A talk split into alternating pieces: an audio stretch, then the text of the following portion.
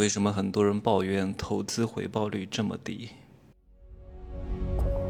没有事实，没有真相，只有认知，而认知才是无限接近真相背后的真相的唯一路径。Hello，大家好，我是蒸汽学长哈。接着昨天的问题，还记得昨天的节目留下了一个问题是什么吗？说的是一个。刚愎自用的厨师，菜烧的不错，然后想出来单干，开了一家饭店，一个月能挣十万块钱啊！他只投了十万块，一个月挣十万，一年能挣一百二十万，投资回报率是百分之一千二。好，那请问他开第二家店还能赚这么多吗？来，各位的答案是什么？我的答案很可能出乎你的意料。很可能挣不到钱，甚至要赔钱。各位，为什么呢？看似是一个非常好的商业模型，哇，投十万一个月挣十万，一年能挣一百二十万，那我开第二家，那是不是也可以挣这么多钱呢？哎呀，很多人没有做过生意，对生意真的是一无所知。任何人开店，你可能开一家店能赚钱，开第二家店就不见得能赚钱了。很多那种所谓的大品牌。大连锁行业，包括是什么瑞幸啊，什么郑圆圆这种洗脚房啊，还是什么各种连锁的面包店啊，好像有几家特别火，但是一定是有百分之二十到百分之三十，还是这种大品牌，有着那种流程化管理的，各方面都很健全的，百分之二十到三十左右的闭店率，有一小部分的店铺几乎都是不赚钱的，靠的是最。赚的最多的那个店铺在养那些亏损的店铺啊，那我们再来看看这个厨师哈，他开第一家店能赚钱，每个月赚的十万当中至少有一半儿，四到五万是这个厨师的工资，因为这家店就是靠这个厨师撑起来的，他自己一个人吭哧吭哧的从早上干到晚上，服务着八到十张桌子，对吧？人流量源源不断都来吃，但是服务的上限是在那儿的，他服务不了那么多人，他一个人烧不来这么多菜。因为他是大厨，各位大厨的能力是没有办法复制的。好，那他开第二第二家店，为什么大概率不会赚钱？因为这条街的人流量是有限的，而且各位，各位，第二家店会面临一个什么样的问题？第二家店，你必须要有两倍的管理成本，谁去管？制度如何建立？如何防止员工偷鸡摸狗？如何找到一个和？这个本身的厨师厨艺相当，还愿意干的厨师，这都是需要运气的，大概率很难找得到，所以很难复制出原本的这个母店，所以第二家店赚钱的概率并不高，对吧？当你开的越来越多的时候，你会增加很多新的管理层级，新的管理层级都是要吃你的成本的。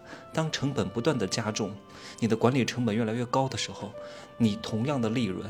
请问你还能赚钱吗？甚至有一两个月有可能利润不够的时候，你就要亏本了，因为你的成本是恒定不变的。你自己只有一家店的时候，你的成本是可控的，因为大头的成本都在于你自己。对吧？所以再反过来问各位一个问题，请问开好第二家店的关键性要素是什么？是缺钱吗？很多人说哇，大厨你好厉害，这家店门庭若市，哇，人络绎不绝，翻台率非常之高，我来投资你吧，我来投资你开第二家店，结果第二家店亏本了。他说天哪，你这个大骗子，为什么你这家店这么挣钱，你开第二家店这么不挣钱？你一定是做假账了。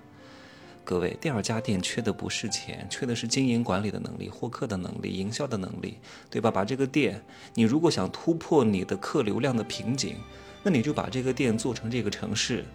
必须要来打卡的店铺啊，会有很多外地的游客过来，必须要到你家吃，你就可以突破这条街方圆一公里到三公里的限制，你才有可能赚更多钱。但是这个缺的是钱吗？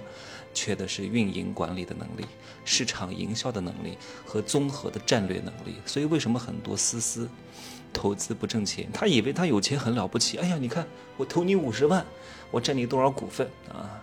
觉得自己是大爷了，不缺你那点钱的。这个世界上啊，最不缺的就是钱，缺的是什么？如何把这个钱用好的人和团队。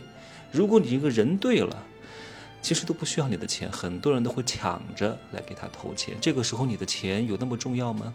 对吧？你又不是他老婆，你又不是他老公，你又不是他什么这个什么亲戚关系又不是他妈，为什么要你的钱呢？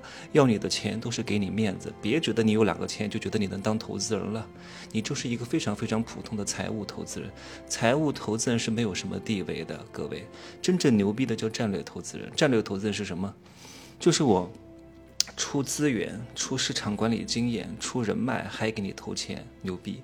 你就投个钱，啥都不敢，对吧？把钱给你，让对方去打理，你每个月在家躺着赚，可能吗？所以你不要去。这个什么抱怨说，哎，为什么投资回报率这么低啊？因为跟你这样的人很多啊，跟做生意的本质是一样的呀。你卖的是同质化的产品啊，同质化的产品怎么可能卖太高的价格？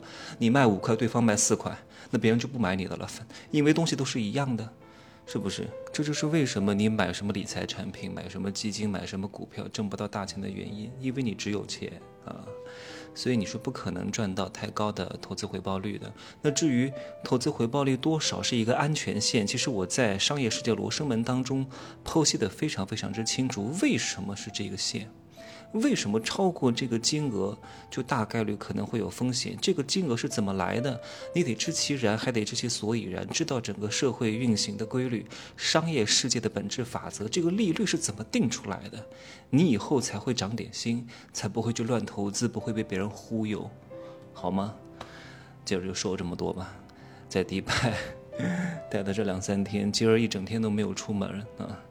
录完音去吃个饭，再顺便逛一逛。迪拜迪拜这个 mall 太大了，这个商场，哇，真的你逛一天一夜都逛不完，太大了都迷路了。还有一个非常非常非常大的水族馆在这个商场里边，非常震撼啊！好，明儿见吧，拜拜。